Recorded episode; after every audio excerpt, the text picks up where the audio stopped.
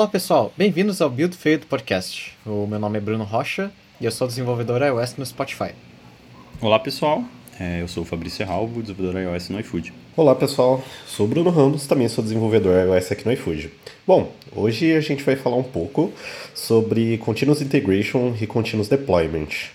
É, antes da gente começar o episódio, só lembrando que se você não segue a gente no Twitter, o nosso handle é buildfieldcast. Segue lá gente, mande perguntas, a gente costuma falar sobre os próximos episódios e a galera costuma mandar perguntas lá e participar com a gente. Então é isso. Para começar, eu já vou lançar uma pergunta bem introdutória, que é: o que é CI e CD para vocês? Bom, é, eu não tenho uma definição muito, muito direta, digamos. É, acho que a primeira vez que eu tive contato com, com esse termo foi, foi no começo da minha carreira, onde a gente queria automatizar as builds e os testes de um projeto. Mas eu acho que a ideia ela é em cima disso. Como eu já disse, eu não tenho uma definição muito direta, mas eu acho que a literatura está recheada de, de boas definições. Eu não sei se vocês têm uma melhor que a minha, mas acho que é meio que garantir que o ambiente ali do, do seu software, do seu projeto, está rodando tudo bem. Ou seja, a build está passando, é, os testes estão funcionando e, enfim, todo esse tipo de processos que a gente deveria fazer manualmente, a gente faz de maneira automática e integrada, né? É, comigo foi, foi praticamente a mesma coisa. Eu entrei em contato com CI nos primeiros projetos que eu trabalhei profissionalmente. E na, na teoria, que é o que você disse, a gente usava isso para garantir que as nossas coisas estavam funcionando antes de implementar mudanças na master, antes de merger APRs. Mas hoje em dia, acho que é algo que, que a gente vai mencionar bastante aqui no, no episódio, é como que você consegue usar um CI e um, e um CD para melhorar sua produtividade. Então ele tem essa função, que é, eu subo meu pull request e o meu CI ele garante que aquilo está funcionando. E ele garante que todo dia vai lançar uma build e com certeza essa build vai estar funcionando. Mas a gente usa ela para acelerar o nosso desenvolvimento. Então, existem menos coisas que eu preciso fazer no meu dia a dia, porque eu sei que aquilo vai ser vai ser rodado no CI. Então, eu não preciso rodar toda a suite de testes, eu não preciso rodar todo o linter. É, você consegue delegar esse tipo de função para o CI e usar o seu tempo para outras coisas. É, concordo bastante com os dois pontos de vocês dois. É, complementando um pouco, eu acho que um pouco da literatura assim, que eu lembro de, de ter lido uma vez é que o CI/CD assim, ele é uma prática de desenvolvimento de software que ele visa resolver problemas de integrações de equipe, desde equipes menores a grande escala que basicamente tipo, é uma sequência de scripts que você vai delegar por uma máquina remota ou alguma outra máquina que não seja sua, ela pode ser local ou em cloud, que vai executar essa sequência de scripts e, e vai, vai é, visa no final de tudo resolver esses problemas de integração de equipe e vai garantir que todas as coisas estão funcionando como elas deveriam, no caso como vocês estavam é, build testes, e também executar uma linha de pipeline para subir é, uma versão do, da aplicação em produção, ou fazer validação das builds e testes, ou validar padrões de projeto rodando Lint, ou até mesmo Danger e afins. Acho que se complementam é, as nossas três opiniões aqui. É, a gente comentou sobre o primeiro contato, assim, eu não sei se com vocês é, foi dessa forma, mas a minha, a, meu primeiro contato foi no Mac Mini, que o departamento não usava. E eu já ouvi várias histórias que a galera fala, ah, tipo, eu tive um Mac Mini já na minha empresa e tal, que a gente colocava para rodar. De certa forma, acho que há algum tempo atrás isso era mais comum do que as soluções, do que o que a gente tem hoje em dia, né? Acho que principalmente a nível de cloud, assim, tá bem mais fácil. Eu queria ouvir de vocês como Exato, foi. Exato, assim. cara. Comigo na Móvel foi a mesma coisa. O primeiro servidor de CI com que eu tive contato era um Mac Mini, que tinha uma instância do Jenkins nele. E a máquina, ela ficava numa, numa sala fechada dentro da móvel. E daí, toda vez que a gente precisava mudar alguma coisa, eu precisava tentar entrar em contato com um cara que ia lá e mexia nessa máquina. Aí um dia eu fiquei bravo, eu falei, cara, posso levar a máquina? Aí eu peguei, levei ela e ela ficou no meu pé por um bom tempo. Ficava com o pé em cima do, do Mac Mini lá, rodando as builds. Aí sempre que eu quiser mexer alguma coisa, só tacava HDMI lá e já era. É, a minha experiência com o CI/CD foi um pouco mais demorada. Eu acho que foi depois de uns dois anos já que eu trabalhava com, com iOS. Isso porque no começo eu sempre trabalhei em projetos que ou eu trabalhava sozinho ou eu trabalhava só com uma pessoa. Então, tipo, a gente não tinha um processo bem definido, é, não, tinha, não seguia um git flow, alguma coisa da vida, então ela chipava tudo na master ali mesmo e, e lançava para produção manualmente ali. Então, mas a primeira experiência que eu tive foi eu sempre ouvia falar nesses dois primeiros anos que tipo que dava para você automatizar todos esses processos em uma máquina remota. Mas eu nunca tinha praticado isso.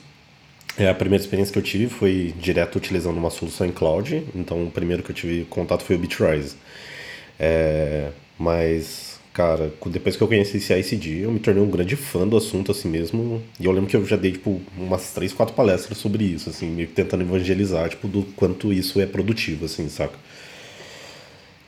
Mas eu não, eu não me lembro de ter trabalhado com uma máquina local, assim, no espaço físico ali, ele trabalhando, tipo, fazendo toda essa automatização. Acho que você trouxe um ponto bem legal, Bruno, que eu acho que é até bem comum quando você falou ah, no começo eu trabalhava sozinho, é, de certa forma até a maturidade do projeto influenciava, né? É, acho que isso tem é, é, algo bem comum assim no pelo menos que eu já ouvi falar da galera, colega de trabalho, que tipo, ah, não preciso, ah, o time é pequeno, são só duas pessoas, ou são três, ou é sozinho. Acho que é um pouco comum, mas acho que já teve uma palestra que eu achei bem, bem massa no Cocorrez de Campinas, que era, eu não lembro, eu não lembro direito o nome da pessoa, mas era sobre trabalhar sozinho e ter é, uma suíte de integração contínua junto ali, para exatamente evitar algumas coisas. Isso, exato. É, para evitar algumas coisas como, por exemplo, fazer aquele PR sem teste unitário, é, dar uma vacilada no link, sabe? Então acho que é mais sobre a maturidade do projeto, de certa forma, da empresa em si, não, sobre não ter, do que sobre trabalhar sozinho, sabe? Acho que. É, também no próprio desenvolvedor também, né? Sim, da experiência que ele já teve em times maiores. Enfim, acho que tudo isso acaba influenciando também nessas decisões de usar algum sistema de CI ou não. E sabe, sabe de uma coisa? Hoje é muito mais fácil de setar servidor de CI do que era antigamente. Acho que eu era uma dessas pessoas em que eu tinha projetos open source e eu não tinha CI. Eu, eu tinha meus testes, mas eu rodava tudo na mão lá e, e já era. Porque, a não ser que você tivesse um, um repo público, tipo, não, não tinha opções grátis de, de CI para colocar. Não, não, era muito fácil se você não estivesse realmente trabalhando numa empresa. Mas hoje não é assim. É, hoje tem o GitHub Actions, por exemplo, onde mesmo se você tem um repositório privado, você consegue configurar um CI automático lá que funciona muito bem e não custa nada para você. É, Sim. eu configurei um recentemente e eu já tinha configurado, acho que no Travis uma vez, é, do zero, assim, no Jenkins também, lá naquela minha primeira experiência com o Mac Mini. É, e, é, cara, é muito mais fácil, assim, tipo, é muito mais fácil mesmo. Acho que se você nunca fez e quer dar um start, talvez o GitHub Actions seja o, o melhor player para te dar uma noção de como funciona, sabe? Porque você não precisa escrever script, você não precisa, de certa forma, ler uma doc muito extensa. Acho que para buildar um projeto de Swift é rapidinho, acho que são tipo cinco linhas e é muito simples. Então, acho que para um começo, cara, você não quer gastar dinheiro, você não tem um Mac Mini, por exemplo, talvez o GitHub Actions te ajude bastante. Eu fiz isso recentemente. Uhum. Eu peguei todos os meus projetos open source e eu coloquei dentro do, do GitHub Actions. E, cara, eu acho que foi a melhor coisa que, que eu fiz nesses projetos né, nos últimos tempos. Eu não preciso mais rodar teste local, é, eu não preciso mais me preocupar com subtag, documentação. Eu taquei tudo no GitHub Actions. Eu só solto a build, mergeio e já, já roda tudo. Que, aliás, é um dos benefícios do, do SEC, a gente tem que mencionar aqui. É, assim, esse ponto que você acabou comentando de open source é um dos exemplos, talvez, que seja mais fácil para as pessoas que estão tendo o primeiro contato com o CI/CD, talvez seja a primeira vez que estão ouvindo aqui com a gente.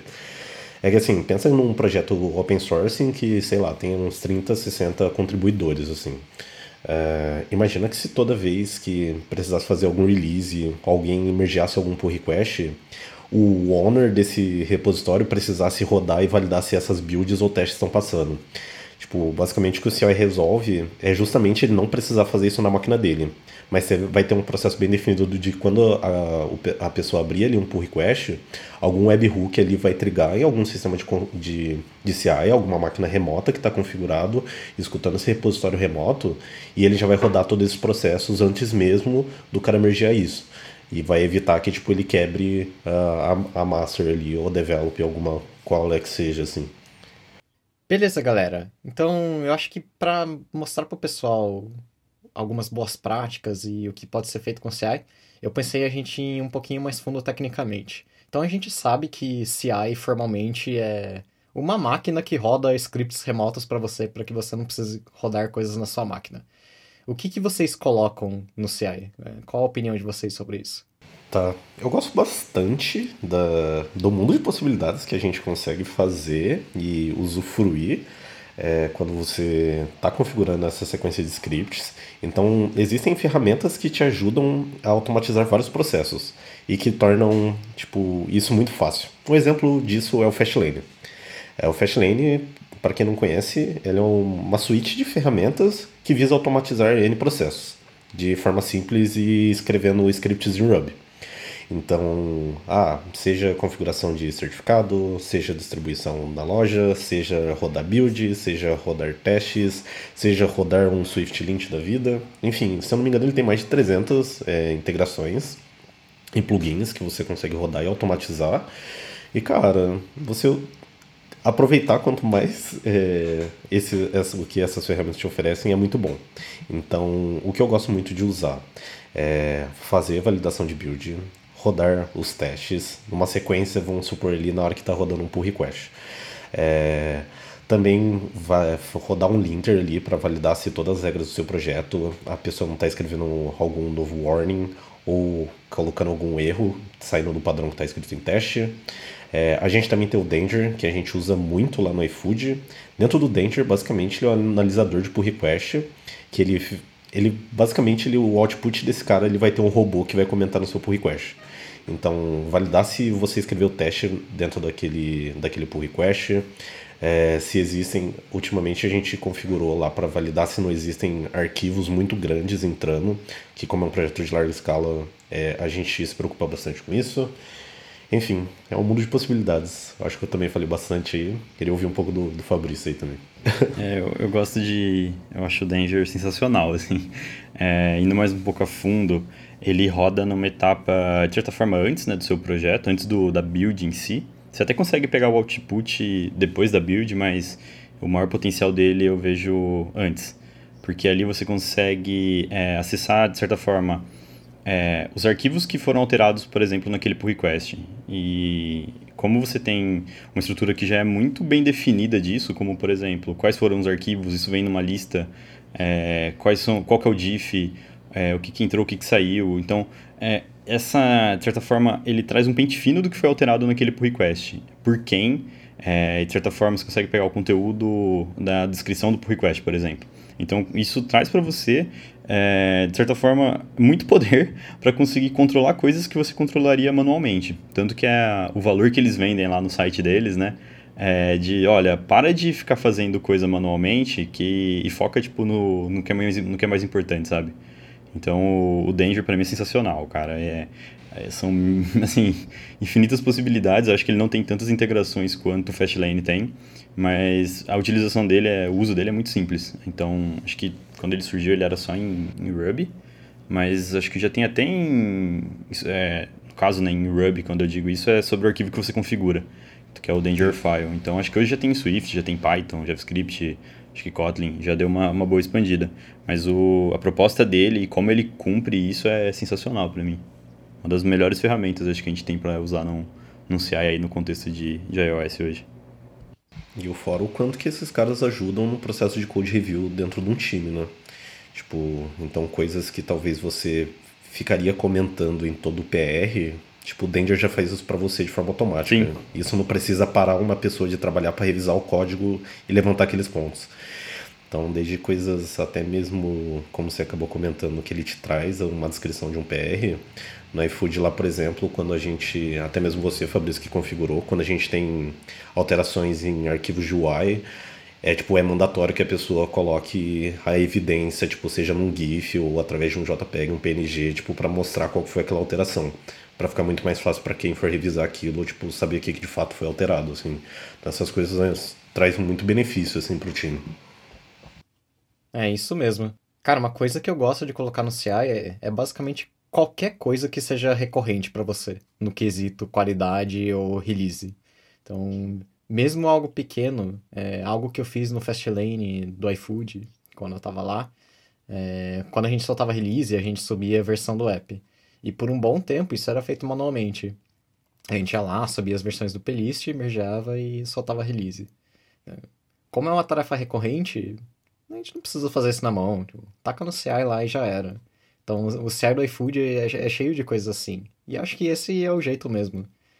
Linter, é, review, obviamente os testes, geração de, de código, se você tiver, versionamento, é, as releases, mandar mensagem para não sei quem de release no Slack avisando que tem versão nova.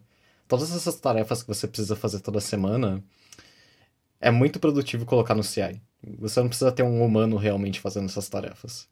Então, por exemplo, um outro exemplo é, aqui no Spotify, algo que eu fiz recentemente foi colocar no CI um script que gera documentação para as nossas features. Então, a gente tem algumas features que tem APIs públicas, como, como SDKs. E a gente faz isso na mão.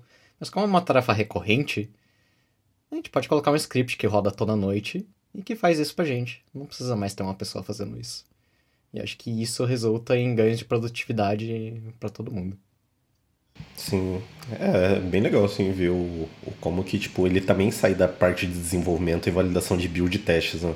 Mas você consegue explorar um, muito, um mundo muito maior que tipo realmente é o propósito do CI, que é resolver tipo problemas de equipe, publicação, é, documentação e etc. Acho que o CI/CD tem um não é um argumento, mas é, é um problema que as pessoas mencionam igual quando a gente falou de testes unitários, que é, putz, mas para você configurar tudo isso é difícil, então vale a pena?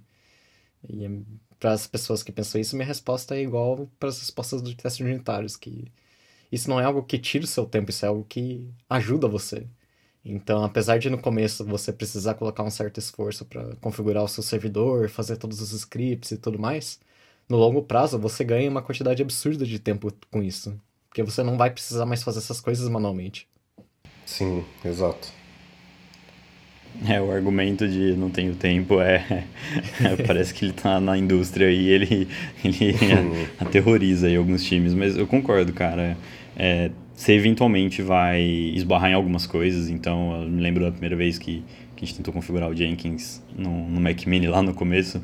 Cara, era a versão do Ruby diferente, é, era a versão do CocoaPods diferente. Ah, putz, como que a gente mantém isso? Cara, aí você vai descobrindo coisas ao longo do caminho que são boas não só para só não só para o seu CI, sabe, mas são boas para sua carreira, porque você vai adquirir aquele conhecimento, você vai daqui para frente saber como, por exemplo, locar, é garantir que todo mundo que está usando, que está rodando o projeto, está na mesma versão do Ruby, por exemplo. Então, você vai adquirindo conhecimento que não é só só para o CI. Então, por mais que tenha é, derrapadas aí no caminho, no, no, o percurso seja um pouco um pouco difícil, não vai valer a pena. E rapidinho você vai ver o, o valor disso. É, inclusive isso que você acabou comentando da, da versão aí, fica outra recomendação que é utilizar o bundler para instalar todas as suas dependências externas de Ruby ali dentro do seu projeto. Ele vai te ajudar bastante com isso. Igual você tem lá o, um podfile lock lá, o, o genfile que o bundler usa basicamente é o cara que vai travar a versão de todas essas dependências que você usa. Então lá, CocoaPods, Fastlane, Danger e afins, você configura tudo nesse cara para usar uma versão específica e garantir que, independente se o cara tá rodando local na máquina ou é uma máquina de CI que tá rodando, eles estão rodando todas na mesma versão. Bom, é, olhando para as perguntas que a gente recebeu lá no Twitter, é, a primeira delas foi a do Vinícius Carvalho, né? Tá sempre presente aí no, no podcast. O arroba dele é ViniciusC70. E o tweet dele foi: Colocar ferramentas de lint e code coverage em projetos grandes é bem complicado, visto ter uma estrutura montada. Acho que ele está falando de quando você já tem um projeto pronto, de certa forma, e tem que colocar esse cara ali para funcionar. É, vocês acham que colocar e rodar um Fastlane localmente é viável antes de subir para um Jenkins ou um Bitrise da vida na etapa final? Essa pergunta, ela foi até... tiveram algumas respostas lá. Acho que o Felipe, Felipe Costa, o, Twitter dele é Felipe Barcos, é, deu uma interagida lá, eles conversaram um pouco, mas acho que é uma boa a gente pegar a visão aqui do, da galera. Bom, beleza, acho que eu posso tentar responder a pergunta. Pelo que eu entendi, é que quando você já tem um projeto bem estruturado, igual ele acabou comentando, tipo, como que você aplica regras é, de lint, por exemplo, para esses caras, já que você tem um projeto que teoricamente não atendem com essas regras que você quer implementar. É, o que eu tentava, tentaria adotar seria você tentar rodar um autocorrect ali da vida, já que algumas ferramentas de, de lint oferecem isso, igual Swift Lint ou Swift Format também, que você consegue fazer isso, para pelo menos atender alguns requisitos básicos do que você quer implementar. Então, de certa forma, essa seria uma sugestão, e você subir isso para o seu repositório remoto e começar a validar pelo menos as regras que você rodou no autocorrect. Ou você pode simplesmente dar um exclude lá de todos os arquivos já existentes e tentar aplicar regras somente para os novos que entrarem. E também sobre a questão do code coverage em si, eu acho que é bem difícil você tipo tentar aplicar alguma regra disso para o seu projeto como um todo. Mas se você usar um danger da vida, que você consegue analisar um pull request e ver se está tendo escrita de testes para os novos caras que estão entrando, já é uma boa, porque consequentemente, isso você adotando essa cultura de testes e tendo essa validação estática no, em cada PR, ele vai te ajudar a crescer é, conforme as coisas novas vão sendo chipadas. Pelo menos foi essa estratégia que a gente adotou no iFood e a gente teve um resultado extremamente satisfatório. Bom, e uma outra pergunta que surgiu é a pergunta do Arlen Pereira, o Twitter dele é arlenricardo. É, quais são quais as principais CI/CD disponíveis no mercado atualmente? Aí lá ele comentou sobre a experiência dele com Jenkins, Docker e Azure DevOps, e ele quer saber quais são os outros. Acho que a gente já falou um pouco disso, né? Acho que a gente acabou, é, enquanto a gente exemplificava, é, dava um overview sobre o que é em si, a gente acabou falando de uh, Jenkins, é, GitHub Actions, que acho que é o cara, o cara mais novo aí da, da de certa forma, do ecossistema.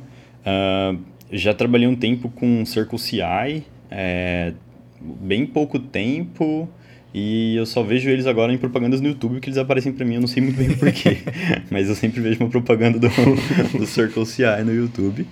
É, Bitrise também, acho que a gente acabou comentando, não sei se tem mais algum outro aí. É, acho que algo que vale a pena é, é, de, é classificar esses cara, esses provedores de, de CI. Você tem coisas como Jenkins, Sim. que são servidores para quando você é o dono da máquina, ou seja, é um software que você roda na máquina, e aí você é dono de tudo.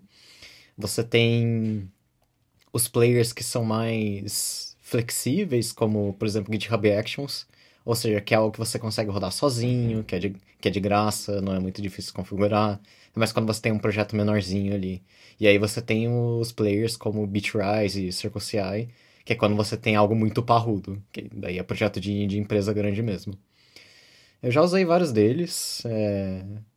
Eu comecei com, com o Jenkins, ele é legalzinho, mas como a gente mostrou, é uma categoria diferente. É... Eu já mexi com o CircleCI, eu gostei bastante dele. Bitrise é legal também. Eu acho que o problema do Bitrise para mim é que a interface dele é muito ruim. Ele tem umas animações muito loucas lá e ele demora, demora muito para carregar. Mas ele funciona. É legalzinho. E recentemente aqui no, no, Spotify o pessoal usa um que chama Team City, que ele parece muito com, com é uma mistura de Circle CI com Jenkins. Acho bem legalzinho também. Mas, sei lá, na minha opinião, é muito, acho que isso é muito pessoal, porque todos dão conta do recado. É mais que alguns têm alguma feature diferente ou não. Além dos valores também. É. Né? valores dos também planos. Sim. É, teve uma vez também um projeto que eu trabalhei que eu trapei com o Bodybuild. É, o Bodybuild, se eu não me engano, ele era um sistema de CI de solução em cloud que oferecia suporte para iOS e Android. E depois de um tempo, isso eu vi numa apresentação da Outconf, a galera apresentou, a Apple parece que tinha comprado esse cara, e aí das, das novas contas ele oferecia suporte só para iOS, plano só para plataforma iOS em si. É, e se eu não me engano, esse cara não existe mais. Eu não sei se você consegue criar um projeto novo e cadastrar dentro da plataforma do Bodybuild. Mas eu lembro que a interface dele era, cara, era muito fácil de configurar. Tipo, fácil mesmo, assim, eu até diria que era mais simples do que o do próprio Bitrise, que eu considero extremamente funcional, assim. É, mas eu não sei se você consegue criar novos planos e, e configurar novos projetos na plataforma deles, assim. É, eu não, não tenho experiência, eu lembrei de um cara que acho que eu nunca vi ninguém usar, que é o Xcode Server. É, não sei se vocês já chegaram a, a, brincar com esse cara, viram algum projeto com, com Xcode Server. Nem sei se funciona mais, sendo bem honesto, acho que não é tão popular assim. Eu nunca usei. Eu já ouvi falar, mas nunca usei também. Então, beleza, a gente confirmou que ele não é nada popular, então, beleza. Bom, é, e a última pergunta que a gente recebeu do Isaac Vieira, o Twitter dele é Isaac B. Vieira. É, boas práticas e pipelines que usam. Acho que é uma pergunta bem aberta, né? Então acho que talvez em, a nível de boa prática, é, talvez documente os seus scripts. Acho que isso é um, um bom começo, assim, para quando você tem um time um pouco que está crescendo e tudo mais. E se você não tiver uma equipe necessariamente de DevOps, talvez documentar os scripts vai fazer muito bem para o projeto em si. É bem importante a parte da, da documentação. É, eu diria que em vários episódios a gente fala sobre documentação, aí você pode. Como fazer isso, né? Você pode, cara, ter uma página na Wiki lá do GitHub, ou uma página no Confluence, alguma coisa que seja, porque como sai um pouco do código Swift em si, Objective-C, sei lá que seja, que você use, então é muito bom ter bem documentado isso para as outras pessoas, porque a curva de aprendizado acaba sendo um pouco, talvez, dependendo de como esteja configurado, seja um pouco maior. Eu diria que ter um processo bem definido de desenvolvimento dentro da equipe é um pouco primordial para você ter um sistema de CI rodando bem. No que diz respeito, cara, como que roda um Git Flow ou Trunk Based Development dentro da sua equipe, cara, vocês vão trabalhar com feature branches, como que vai ser isso quando gerar uma release, vocês vão criar tag, vão criar novas branches. Aí você vai ter que ver o que é melhor para dentro da sua empresa. Mas você ter isso bem definido, basicamente é como o seu CI vai trabalhar. É, então ter um processo bem definido de processo de desenvolvimento é extremamente importante. Acho que uma boa prática que eu tenho para passar é tratar os seus pipelines mais ou menos como se eles fossem seus testes unitários. Ou seja, evite gerar lixo no, nos seus, nas suas builds. Sempre que você for rodar algum teste ou gerar alguma release, garanta que o environment esteja totalmente limpo e que você gerou todas as suas dependências corretamente do, do zero. Nada foi portado de, de outra build. Porque é assim que você garante que as coisas realmente estão funcionando. E aí acaba com aquela de na minha máquina funciona, é, né, e tudo mais. é, acho que garantir que você tem um ambiente limpo é. Acho que de certa forma a literatura fala um pouco disso, né? Tanto que. Acho que o começo do pipeline é clone repositório, né? Baixas dependências. Então, é, isso em si já tem que, já tem que garantir, já que, que você está com uma, de certa forma, uma máquina limpa ali, né? Bom, pessoal, então é isso. É, acho que deu para ter uma, uma visão geral em cima de, de CI/CD. É, se você ainda não segue a gente lá no Twitter, é, o arroba é BuildFieldCast. E valeu! Valeu, pessoal. É isso, pessoal. Valeu, tchau, tchau.